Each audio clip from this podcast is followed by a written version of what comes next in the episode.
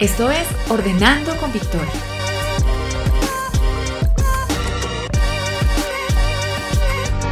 Un espacio donde hablaremos de organización, limpieza y bienestar en general. Bienvenido.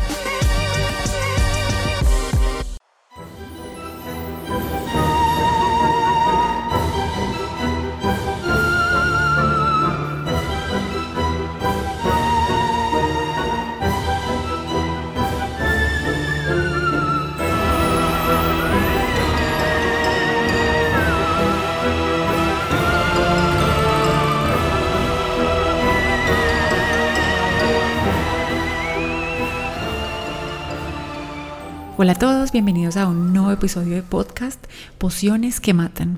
Este título es un poco terrorífico, pero lo hice a propósito de las fechas que acabamos de celebrar, de Halloween, del Día de los Muertos. Y quise abordar este tema que es sobre las mezclas que hacemos para lograr buenos resultados en la limpieza de, nuestro hogar o de, la, o de las oficinas, porque veo que con mucha frecuencia se hacen mezclas que no son las adecuadas y que pueden dañar nuestra salud. Hace muchos años yo trabajo en capacitación empresarial y hace algunos años ya nosotros abordamos el tema de, limpieza para oficinas, capacitamos en temas de limpieza para oficinas y ahora con Ordenando con Victoria lo estoy llevando a los hogares y veo siempre he visto durante todos estos años que se hacen, una, hacen este tipo de mezclas que pueden ser muy, muy peligrosas para la salud. No solamente de la persona que hace las mezclas y realiza las labores de aseo, sino también para las personas que habitan las empresas o los hogares donde se, donde se hacen estas mezclas. Y no se hacen para dañar a nadie, por supuesto que no, todo lo contrario. Siempre que usamos o hacemos una mezcla, una poción de estas que eh, creemos que es muy poderosa, se hace para lograr un resultado mejor, para lograr una mayor efectividad. Pero realmente hay mezclas que no se deben hacer. Voy a hablar de algunas. Y también al final les voy a dar algunas mezclas, algunas pociones mágicas que pueden convertirse en grandes aliados y en tips para que la limpieza sea mucho más fácil, a veces más económica y que no daña nuestra salud. La mezcla más común es el cloro y el detergente. Entonces hay que aclarar dos, cosas. Uno, una cosa es, el proceso de limpieza y, y la otra es el proceso de desinfección. Ambos procesos deben realizarse de forma separada. Primero es la limpieza que se hace con el detergente y luego se hace el proceso de desinfección que normalmente nosotros lo hacemos con cloro. ¿Qué pasa cuando se mezclan estos dos? Uno dice, no, esto lo mezclamos y queda una poción súper poderosa, pero realmente lo que estamos haciendo es eliminar la función del detergente y eliminar la función del cloro. Ambos se anulan. Además de esto, genera un gas, un gas que puede empezar a generar problemas en la piel, problemas en los ojos y la peor consecuencia es el daño en las vías respiratorias. Otra poción que veo que se usa con muchísima frecuencia también es el cloro y el agua caliente. El cloro es un gas que se evapora cuando lo combinamos con agua caliente. Nosotros no lo vemos, pero sí se empieza a sentir un olor como más fuerte. Ese es el gas que empezamos a inhalar y también es perjudicial para nuestra salud. Cuando hacemos actividades de limpieza, lo mejor es tener la casa ventilada, todo abierto. Otra mezcla es el vinagre con agua oxigenada. Si yo lo voy a usar una vez, de vez en cuando, para desmanchar alguna prenda, no pasa nada, siempre y cuando, bueno, use las protecciones adecuadas, pero no es algo que debo estar haciendo constantemente. El agua oxigenada es un, es un antiséptico y al mezclarlo con el vinagre, el vinagre es un ácido, producen un ácido que irrita la piel, la garganta, la nariz, las vías respiratorias. Entonces, pues si lo hacemos en pequeñas cantidades de vez en cuando, no está mal, pero no es para algo que, que debamos estar usando con frecuencia. El alcohol con el cloro. También veo que se está usando mucho y más ahora en tiempos de pandemia donde estamos usando mucho el alcohol y también mucho el cloro. Entonces la gente dice, no, pues si lo mezclamos vamos a hacer una, un desinfectante poderoso. Pero, ¿qué pasa cuando los unimos? Se, se, puede producir algo que se llama cloroformo o ácido clorhídrico y pues estos químicos también afectan los pulmones, los ojos, y otros órganos como los riñones, el hígado y casi todas las mezclas que hacemos pueden llegar a, irritar nuestra piel. El barsol en ambientes cerrados. Muchas veces veo que dentro de la dotación en las empresas no les dan barsol o no les dan buenos ciertos productos, incluso en los hogares, pero las mismas encargadas de la limpieza llevan estos productos de sus propias casas. Entonces hay que capacitar al personal, hay que informarlo, hay que decirle por qué, explicarle que su salud se puede ver afectada y la salud de las personas a quienes ellas están sirviendo. Entonces, bueno, el barsol, ¿qué pasa? El barsol sí es muy bueno para, para desmanchar, pero siempre que se use barsol debe ser con guantes y en ambientes muy ventilados. Otra mezcla es la electricidad con agua. Entonces tocar una, una extensión, una toma eléctrica con las manos mojadas, eso parece súper obvio, pero muchas personas no lo saben. Entonces hay que tener mucho cuidado. Siempre digamos que vayamos a limpiar una pantalla de un computador, un teléfono, un televisor. Lo que debemos hacer primero es desconectar el, el, el aparato y luego sí hacer la limpieza. Igual hay, una, hay un alcohol que es el alcohol isopropílico. Ese es ideal para, para la limpieza de este tipo de, de aparatos porque no conduce electricidad y se secan súper rápido. El polvo.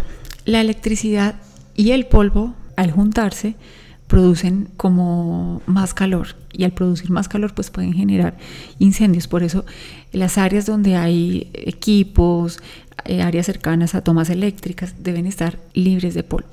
Otra mezcla es desde, que salimos del supermercado o desde que estamos haciendo mercado. Empezamos a hacer el mercado y echamos en el carrito entonces las verduras, las frutas, la comida y encima luego echamos el cloro, el jabón y parece obvio que que no se, debe, no se debe hacer y que los elementos de aseo deberían ir en otro carro aparte o en la parte de abajo del, del, carro de mercado. Luego cuando uno va a empacar, entonces también pedir que nos empaquen separado porque en muchos supermercados no los empacadores o las cajeras no tienen el, el conocimiento, digamos acá en Colombia, en donde todavía nos empacan el, el mercado, muchas, muchas personas tienen, eh, no tienen este conocimiento, no tienen esta información.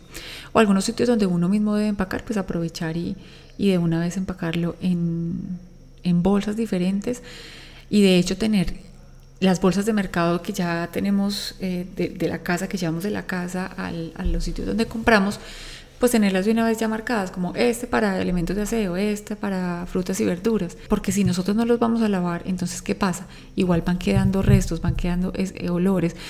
¿Qué sienten ustedes cuando pasan por el, el, el corredor de los productos de aseo? Hay un olor que es propio de, esos químicos. Ellos, a pesar de que vayan empacados, las bolsas igual tienen poros, el plástico no es totalmente hermético y sale, sale producto. El producto sale de allí y por eso una vez pasa y como que la nariz empieza como a sentir un poco de irritación. Ya cuando llegamos a nuestra casa, entonces lo que debemos hacer es guardarlo en lugares diferentes. Lo de alimentos con alimentos y elementos de aseo en una parte diferente. ¿Qué errores veo yo que se cometen con, con frecuencia? Por ejemplo, la servilleta, el papel de cocina, el scotch, se guarda con los alimentos de aseo, cuando en realidad deben guardarse con los alimentos o tener un, un cajón especial. ¿Por qué? Porque van a ser usados al momento de comer, en, en la mesa, en el, bueno, en el comedor o para limpiar algo en, en el mesón de la cocina. Entonces no deben estar mezclados con los elementos de aseo. La idea siempre es proteger nuestra salud, proteger la salud de las personas que habitan en ese hogar, la salud de las personas que nos ayudan con la labor de limpieza, tanto en las casas como en las oficinas.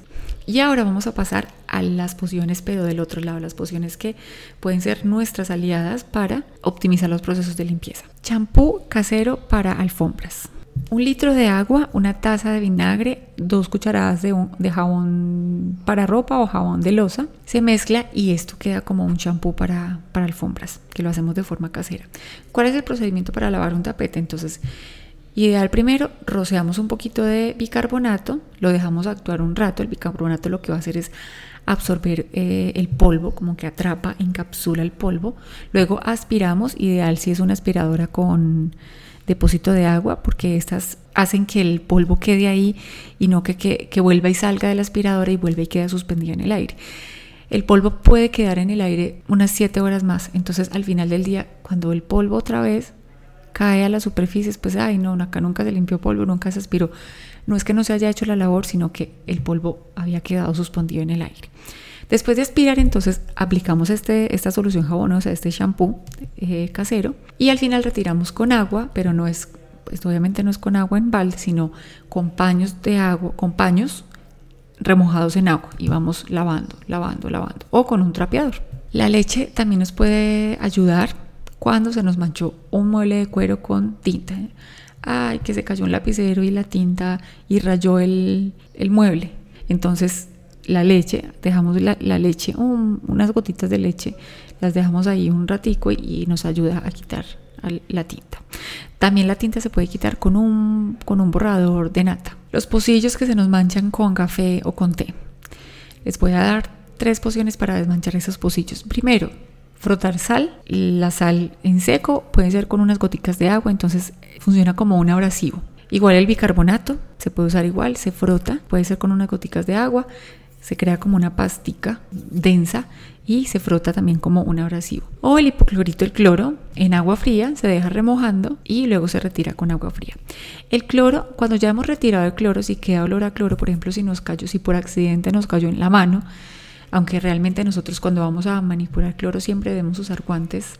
Igual si cayó alguna gota en, la piel, con agua caliente se retira ese olor. Una poción súper poderosa para desinfectar las esponjillas. Las esponjillas son una de las de los elementos, uno de los de los utensilios de aseo que más bacterias tienen. Recogen porque pues todo el tiempo están limpiando, todo el tiempo están en contacto con con materia, con, con, alimentos, entonces allí se empiezan a generar muchas, muchas bacterias. Entonces, para desinfectarla, vamos a, usar, vamos a meterla en un recipiente, en un plato hondo, como de lo que usamos para servir sopa, agua, bicarbonato y unos 6 minutos al microondas. Ahí ya la esterilizamos y queda como nueva. Los hornos que empiezan a coger eh, ese olor como a, como quemado, como a comida quemada, entonces con sal y vinagre, la, se puede rociar, entonces se, deja diluir la sal en el vinagre, se puede echar en un rociador, se esparce por todo el horno y mm, nos ayuda a quitar esos dolores. De, la comida quemada que a veces son un poco difíciles de sacar. Las cafeteras que usamos en las casas, ellas empiezan a taparse, entonces de vez en cuando hacer un ciclo con vinagre. Eso nos va a ayudar a quitar como todos los sedimentos que van quedando eh, en los tubitos de las mangueritas internas y le vamos a dar una vida un poco más larga. También nos ayuda a desmanchar la parte, la base de la, del pocillo de la, de la cafetera que va eh, acumulando café y se va manchando también un poco, entonces el vinagre nos va, nos va a ayudar a, quitar esa, esa mancha. Y mi poción favorita, eh, que siempre la uso y me, me funciona para muchas cosas, es el vinagre con el bicarbonato, agua y un chorrito de jabón de, de losa. Esa mezcla me encanta porque me sirve para desmanchar refractarias, eh, la uso para eh, la, poseta de la, de la cocina, queda súper brillante, se puede dejar en como una pasta también cuando, cuando tenemos eh, residuos de, de comida en, en, las refractarias cuando las metemos al horno.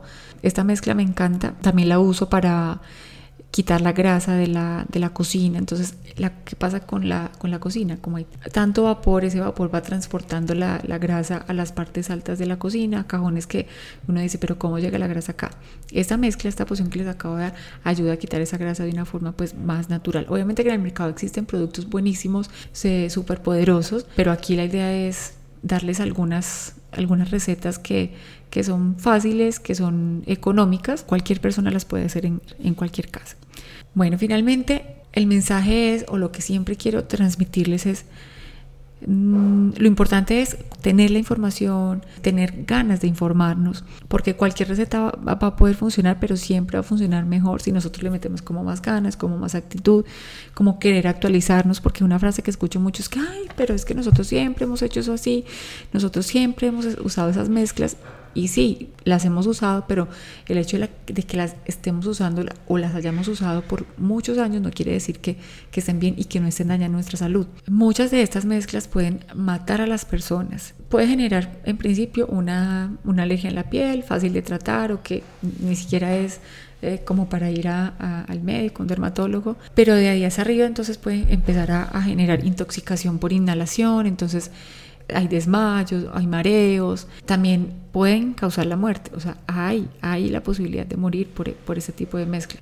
De hecho, hace poco leí una noticia y fue en una, en una, en una casa en México. Una empleada doméstica hizo una mezcla para limpiar el baño. El baño estaba con poca ventilación y la empleada doméstica falleció. Entonces ahí hay que tener mucha comunicación con las personas que nos ayudan con la limpieza o si somos nosotros mismos quienes lo hacemos, pues estar informados, tratar de, evitar mezclas de las que no estamos seguros si son buenas o no son buenas para nuestra salud. Porque antes que ver algo lindo, eh, pulcro, súper limpio, pues lo primero, lo primero va a ser nuestra salud. Y así llegamos al final de este corto episodio. Quería hacerlo hace varios meses y esperé este momento de Halloween, del Día de los Muertos, para, para lanzarlo. Espero que sea útil esta información. Si creen que puede ser valiosa para otra persona, por favor, compártanla. Y si alguno de ustedes tiene un tema o una historia que quieran compartir a través de este podcast, me pueden escribir, lo conversamos y organizamos algo. Muchísimas gracias por escribirnos. Si quieren una asesoría o una capacitación en temas de limpieza, también ofrecemos capacitaciones en este tema. Muchas gracias por oírnos y nos vemos en un próximo episodio.